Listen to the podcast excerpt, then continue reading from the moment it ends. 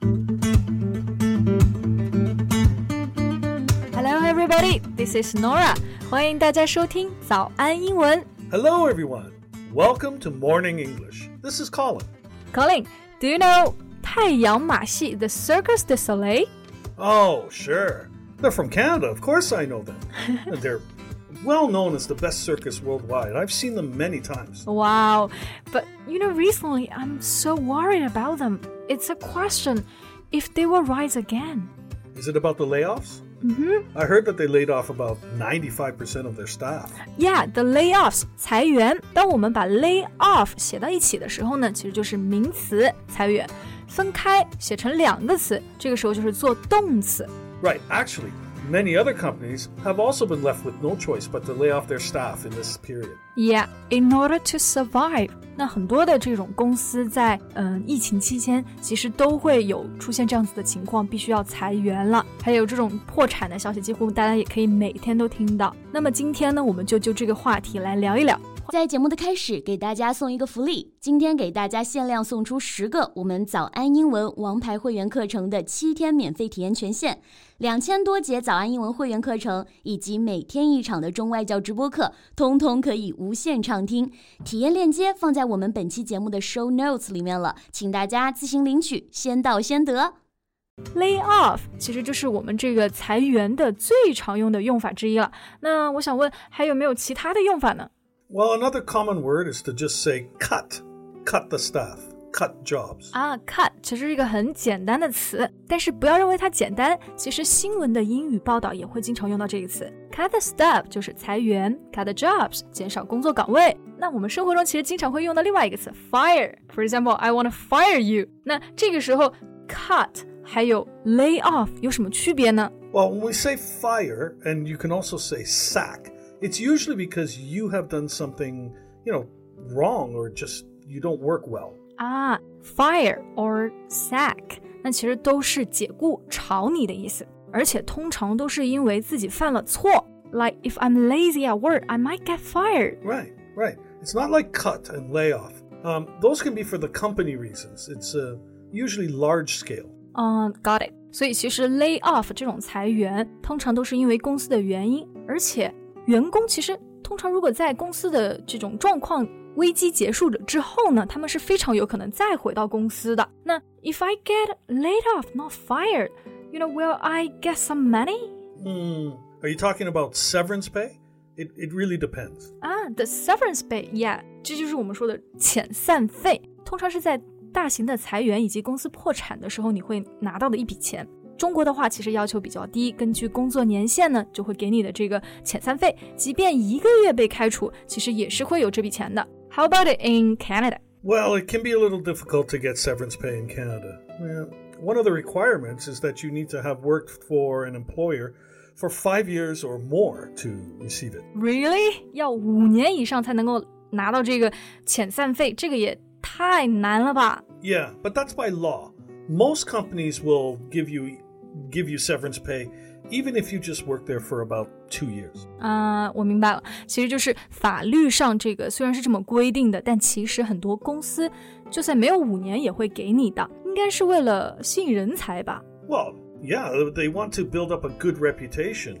Uh, and sometimes it's not just severance pay, but a package. A package, a severance package，就是一个套餐吗？就是 Yeah. 除了钱还会有其他的福利 Yeah, well, there are other benefits like um, maybe covering transportation fees or or insurance. 啊、b e n e f i t s 其实就是我们说的这种福利，所以一个 package 里面可能还会帮你这个 cover 掉交通费啊、保险啊。那刚刚说的福利啊，其实早安英文最近也给大家带来了六幺八的 benefits。 Right, huge benefits. 不过刚刚我们说的这个 package 是不是只有职位比较高的员工才会有？ well, that's right, like a like a manager. 那如果我说我要是被离职了，然后被裁掉，我说我有一个 severance package，听起来就比较厉害，对吧？ it does. Another thing is is that usually the boss will have to inform you in advance if they want to lay you off. Otherwise, they will pay you some kind of compensation. compensation 赔偿金，这个时候注意一下，和前面提到的遣散费是不一样的。如果提前通知了这个员工呢，就不需要给 compensation，没有通知才会给，而且这个钱非常的少。 Yeah, it's usually a, a week or two salary. Yeah, really harsh，才一周的这个 salary 工资。 If you've worked longer than a year, it could be two weeks or, or more. But still not a lot 嗯，不过刚我们说的这个工资啊，除了 salary 之外，还有一个常见的词 wage。So what's the difference between the two? Oh, it means both. 工资. But salary is fixed for us, and it's usually two weeks or monthly. But wage is a hourly or daily payment. 嗯，明白了，明白了。这个时候我们就讲到这个 salary 的时候，一般都是固定的月薪啊，或者是在加拿大其实是两个星期就付一次。那 wage 其实就指的时薪，或者是按每日算，而且你可能每一周拿的时间都不一样，因为是按照这个 hours 去计算的。 Yeah, and, and usually a wage is paid in jobs that don't need special skills or a college or university degree. 也就是说，嗯，拿这种 wage 的人通常都是，比如说门槛会相对较低的一个工作，a cleaner, a waitress and such。 Right. Um, there's another similar word, income. income 也是收入。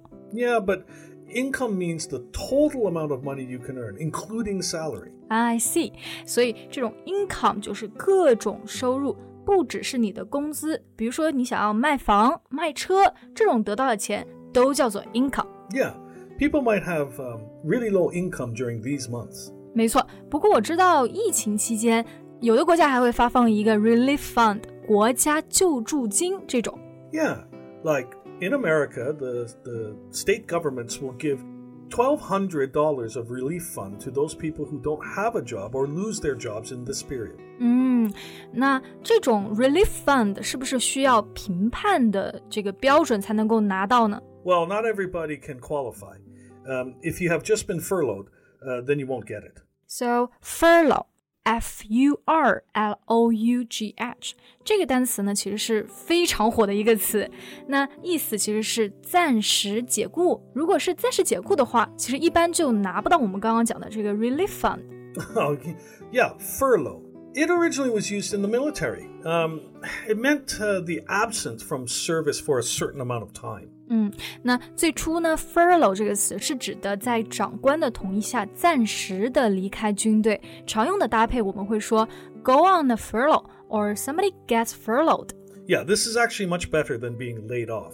嗯，因为你其实还是有机会回到你的公司的，once the things get better。But 嗯、do people get paid in this period？ No, no, no. But you, you may get other benefits that they will stop paying you, but you still might receive insurance, things like that. 啊，所以其实也是会有其他的福利的。 Right. Many companies had to shut down their businesses during these past months. They can't afford to pay the salaries. 嗯，shut down 就是停业，因为这几个月就没有什么这种收入嘛，所以没办法给你去支付工资了。 Oh, yeah. Almost all types of businesses are influenced. You know Victoria's Secret? Sure, Victoria's Secret 维密嘛。So what happened to the shop? Well, many of their brick and mortar stores put up their shutters in North America and the UK. Really? That surprised me a lot. 这个 shutter 就是我们说的百叶窗，那 put up the shutters 就是说的打开百叶窗，其实就是关门嘛，和 shut down 就是一样的意思。实体店呢，我们这个时候英文是叫做 brick and mortar stores，就是砖头和泥浆建起来的店。不过我真的没有想到，这个最近维密也关闭了很多的这个实体店。Do you think they will go bankruptcy? I don't know. It's it's hard to say, but they, they might be on the edge of bankruptcy. bankruptcy 就是我们说的这个破产啊，on the edge of bankruptcy 就是已经在破产的边缘了。不过很多公司最近的确都宣布破产。 Yeah, or they're now filing for bankruptcy protection. 嗯，file 这个词其实就是 文件，但是做动词就是提交，file for bankruptcy 就是申请破产。那这种 bankruptcy protection 就是有点像一个保险，就是能够保证这个公司不会付太多的钱。 Oh, yeah, well, it's very useful for big companies. Uh, they set a limit for the amount of money you pay for your debts. Yeah，debts 就是负债嘛，所以其实就是可以限制你负债的这个量最高值，避免你之后一直要 pay debts。 Yeah. Well, otherwise, you might end up with paying debts for the rest of your life. So scary. 那我们今天关于公司裁员的讨论就到这里结束啦。今天关于工作的话题有帮助到你吗？Well, thank you so much for listening. This is Colin. Bye. This is Norah. See you next time. Bye. 今天的节目就到这里了。如果节目还听得不过瘾的话，也欢迎加入我们的早安英文会员。成为会员，您就可以无限畅听我们每天一场免费的中外教直播课，以及两千多节原创系统课程了。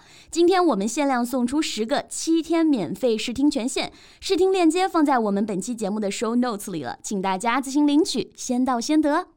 This podcast is from Morning English。学口语就来早安英文。